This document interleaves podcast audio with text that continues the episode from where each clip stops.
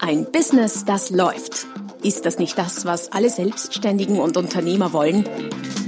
Neue Kunden, mehr Umsatz und vor allem mehr Einkommen. Und das fast wie von selbst? In diesem Podcast erfährst du wöchentlich praktisch umsetzbare Tipps und Strategien, mit denen du dein Geschäft verwandelst. Und zwar in ein Business, das läuft. Von und mit Roman Kmenter.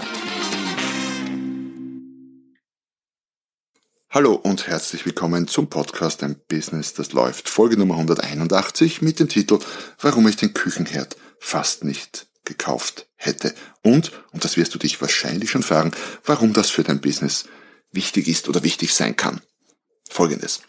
Es ist ein paar Jahre her und meine Frau hat damals festgestellt, wir brauchen einen neuen Küchenherd.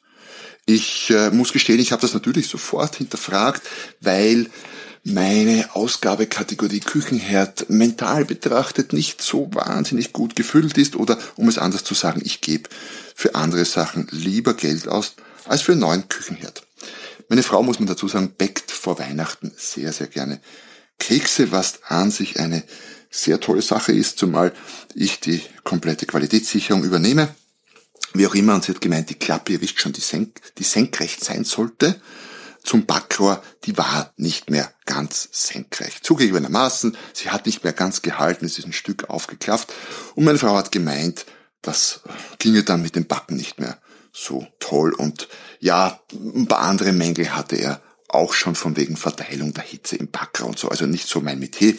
Muss das mal oder musste das mal so zur Kenntnis nehmen, hatte natürlich gleich einen sehr kreativen und pragmatischen Vorschlag, nämlich folgenden, gar kein Problem, äh, das Backrohr nutzen wir ja nicht permanent und schon gar nicht permanent so viel wie knapp vor Weihnachten jetzt mit der Keksebackerei. Daher stellen wir doch einfach einen Stuhl gegen das Backer, wenn es läuft, und dann ist das senkrecht, das hält und man kann drin backen.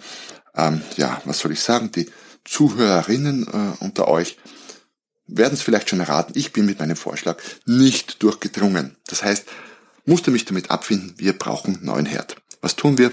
Wir laufen natürlich rum in der Gegend, gehen ohnehin nicht zum Fachmarkt oder zum, zum Mediamarkt oder anderen großen Anbietern, sondern zum kleinen Händler vor Ort. Warum? Ich bin handwerklich betrachtet nicht so der, äh, wie soll ich sagen, talentierteste, interessiert mich auch nicht so sehr. Und hab dann immer gern jemanden, der kommt und mir das Ding fix fertig liefert und installiert. Daher, ja, kleiner Händler vor Ort. Wir waren bei zwei, dreien davon und haben es irgendwie nie geschafft, einen herzukaufen. Wir wurden äh, im besseren Falle beraten, im besseren Falle nett beraten oder im noch besseren Falle nett beraten und letztendlich hat das immer damit geendet, dass wir mit einem Prospekt, mit einem Katalog nach Hause gegangen sind. Also gar nicht so leicht, vielleicht auch schon erlebt, dein Geld loszuwerden, wenn du es loswerden möchtest. Ich dachte ja anfangs, ich komme vielleicht so mit 600 Euro Invest aus dieser Kiste raus und zu einem neuen Herd. Hab dann ganz rasch gemerkt, das äh, wird's nicht spielen. Wir waren dann relativ bald bei Miele und damit 1000, 1000 plus. Ähm, ja, hatte ich mich dann auch schon irgendwie darauf eingestellt. Aber wie gesagt, noch immer kein Herd. Meine Frau hatte dann die gute Idee, in ein Küchenstudio zu gehen, äh, auch in unserer Nähe im Nachbarort, weil sie dort eine Marke entdeckt hatte, die sie interessant fand und hat dann auch gleich gesagt, nachdem sie gemerkt hat, ich werde schon etwas unrund aufgrund der Küchenherzkauferei, dass sie allein hingeht. Der Verkäufer dort hat dann etwas, nach ihrer Aussage, etwas sehr, sehr Geschicktes gemacht. Anstatt sie mit einem Prospekt abzufertigen, hat er gesagt, ähm, das kann ich Ihnen so gar nicht sagen, kann Ihnen gar nicht empfehlen, da muss ich zu Ihnen kommen, ausmessen, vor Ort. Geht sonst nicht. Da gibt es so viele unterschiedliche Dinge und Möglichkeiten. Was natürlich bedeutet, dass seine Verkaufschancen in dem Moment dramatisch gestiegen sind. Warum? Klar, wenn der schon mal bei uns in der Küche ist, dann steigt die Wahrscheinlichkeit, dass er verkauft oder dass er nicht unverrichtete Dinge wieder geht, äh, deutlich an im Vergleich zu all diejenigen, die uns nur mit einem Katalog wieder losgeworden sind. Okay, er kommt.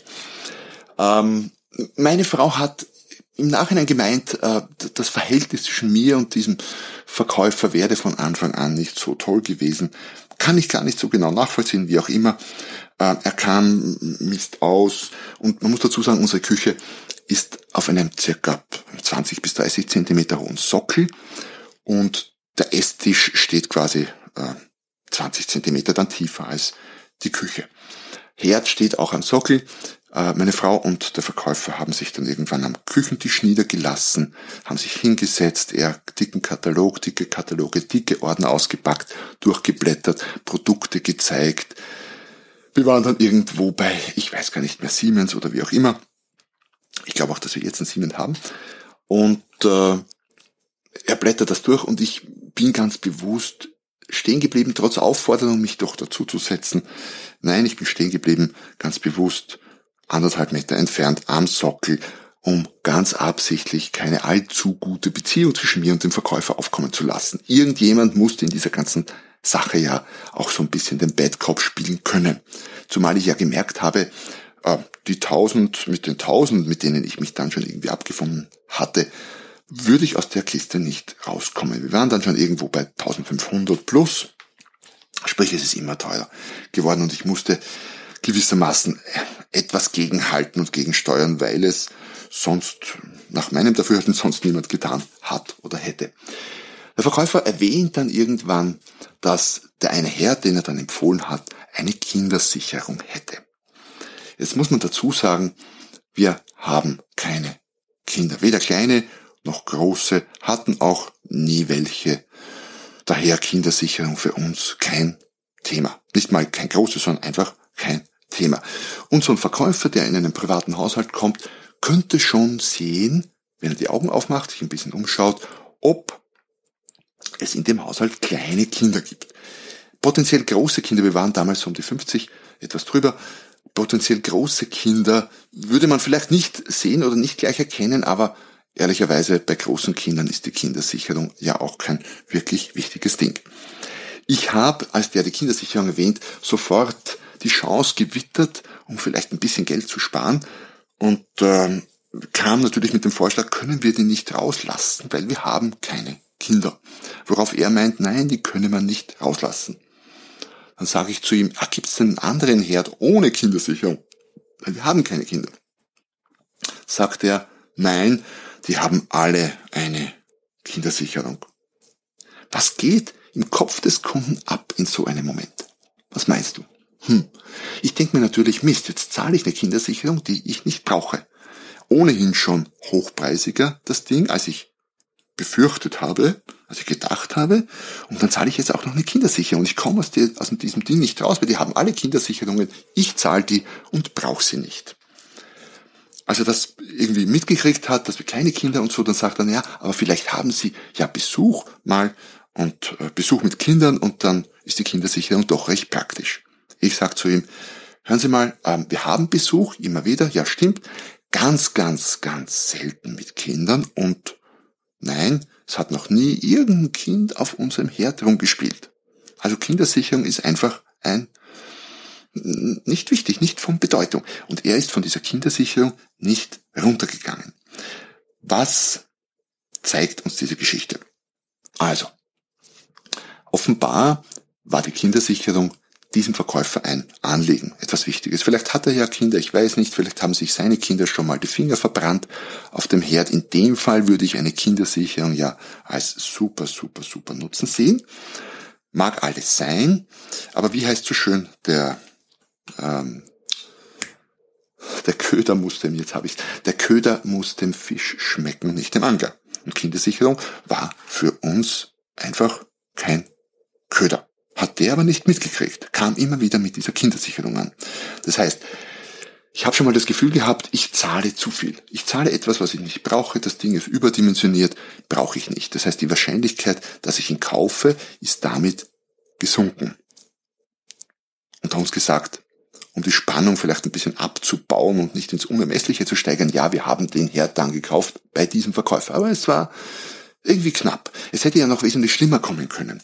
Ich stell dir mal vor, Ehepaar um die 50, die hätten vielleicht Kinder haben wollen, hätte ja bei einem anderen Ehepaar so sein können, hätten vielleicht Kinder haben wollen, haben vielleicht alles Erdenkliche unternommen, um Kinder zu kriegen mit Hormonbehandlung und, und, und, und.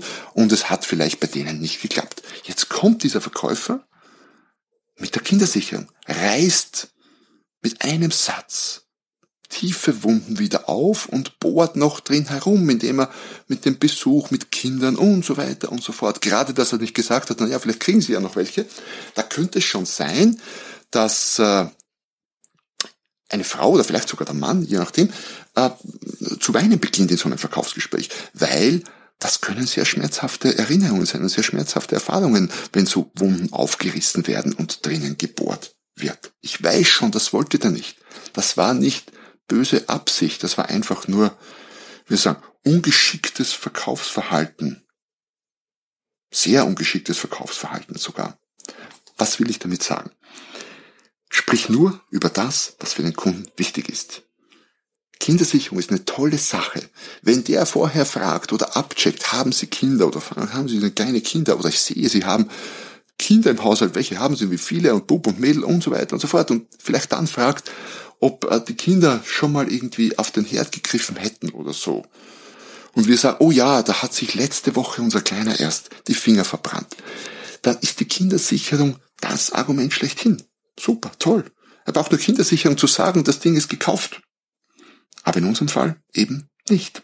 Das heißt, nicht jedes Feature, und gerade im technischen Bereich ist das ganz, ganz heikel. Nicht jedes Feature ist ein Vorteil und schon gar nicht jedes Feature ist ein Vorteil oder ein Nutzen für jeden Kunden. Es kommt darauf an.